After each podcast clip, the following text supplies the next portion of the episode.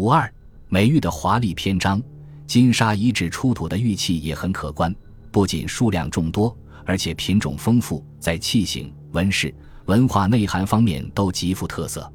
当时已清理登记的玉器共有五百三十五件，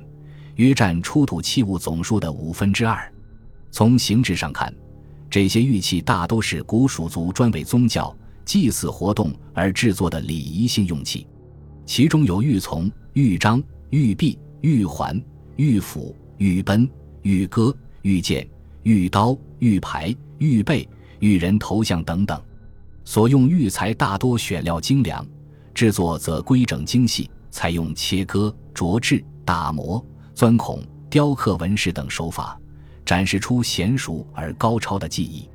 这些玉器具有浓郁的古蜀地域特色，有的还反映出了一些外来文化的影响，透露出古蜀文明与其他区域文明之间的交往和联系。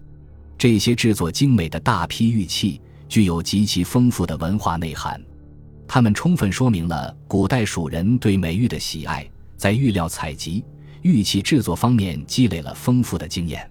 同时也说明了这些礼仪性玉器在古蜀族或古蜀王国的社会生活与祭祀活动中是备受崇尚之物，起着供奉或祭献的重要作用。古代蜀人为什么要制作如此多的玉器？可能与他们经常举行各种祭祀活动有关。这些玉器在形制方面的丰富多样，便反映了古代蜀人祭祀活动的频繁，以及祭祀内容和祭祀形式的多样化。这些玉器向我们透露的信息，其实远不止这些。对我们了解古代蜀人的精神崇尚、审美观念、艺术情趣、风俗习惯，了解古蜀王国的神权和王权统治状况，以及社会生活情形，都提供了很大的便利。现在就让我们来欣赏一下这些玉器中的精美之作。先看玉人头像，编号二零零一 CQJC 一百六十七。这是一件风格奇异、雕琢精致的小型玉器，高二点三厘米，宽三点四四厘米，厚零点二六厘米，重两克。这件袖珍型的人头像采用扁平的薄玉板雕刻而成，两面对称，用夸张的手法刻出了大眼、阔嘴和诡异的官饰。在技艺上达到了洗练而又传神的效果，在五官形态上最为奇特的，首先是大眼，眼眶前圆后尖，几乎占满了脸的上部，瞳孔坐瞪视状，炯炯有神；其次是张开的大嘴，露出了三颗尖利的牙齿，舌头微凸，下巴向前突出；再者是向外高凸的鹰钩鼻，占据了脸的前部，十分触目。皱起的鼻翼线条向后飘延，与颧骨线条相连，显得很有力度。耳朵硕大，上尖下圆，耳垂有孔，冠饰高度夸张，做卷曲状，前部有残断。整个造型给人以龇牙咧嘴、凶狠狰狞之感，充满了一种神秘恐怖的力量。由此看来，这件奇异的人面像刻画的虽是人的面容，表现的却是神灵的象征。制作者赋予了超凡的想象，以达到震撼心灵的目的。当我们仔细观赏它时，很容易联想到三星堆二号坑出土青铜神坛上的类似造型。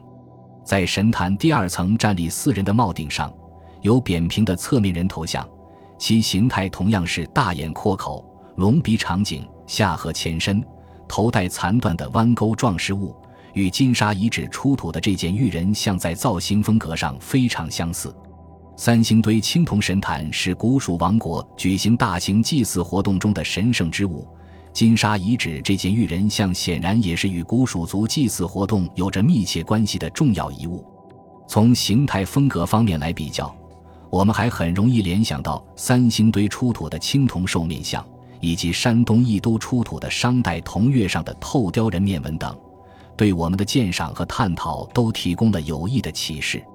他们都做龇牙咧嘴的狰狞状，既有人的形态，又有兽的某些特征，说明这是商周时期比较流行的一种审美观念和崇尚意识。在头部的冠饰方面，三星堆青铜兽面像也做弯钩卷曲状，与金沙遗址玉人头像同样具有诡异的特征，说明这是古代蜀人常用的表现手法。在同时期其他区域文明的出土器物中则较为少见，显示出浓郁的古蜀特色。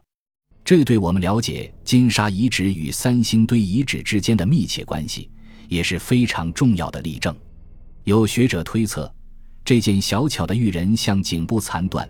有可能原先也是固定在大型祭祀人物或器物上的附件，是古代蜀人崇奉的神人形象。总之，它应是祭祀活动中的使用之物。这件玉人像出土时，两面均有铜锈浸染在墨绿的玉面上，更增添了它的古朴和神奇。接着看玉琮，我们知道。玉琮本是良渚文化中的典型器物，主要流行于约五千年前的中国东南地区，在长江中下游的一些新石器时代遗址和黄河中下游的一些龙山文化遗址中都有发现。河南、山东、四川等地夏商周时期的遗址和墓葬中也常有玉琮出土，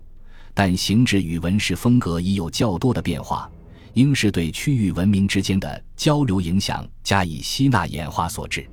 例如，河南安阳殷墟妇好墓就出土有十四件玉琮，四川广汉三星堆遗址也出土有玉琮。金沙遗址目前清理出土的玉琮共有十件，其中有典型的良渚文化玉琮，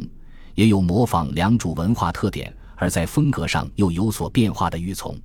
它们有的可能来自于长江下游东南地区。有的可能是本地制作，有的年代久远，可能是辗转流传下来的传世品；有的则可能是商周时期蜀地玉匠所做的祭祀用品。